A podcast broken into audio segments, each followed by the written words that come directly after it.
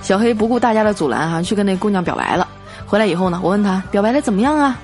他哭丧着脸说：“你看我脸上的伤就知道了。”我惊讶的说：“这不同意也没有必要打这么狠呐。”小黑说：“这是被她男朋友打的。”我说：“好歹相识一场，他就没拉着点儿啊？”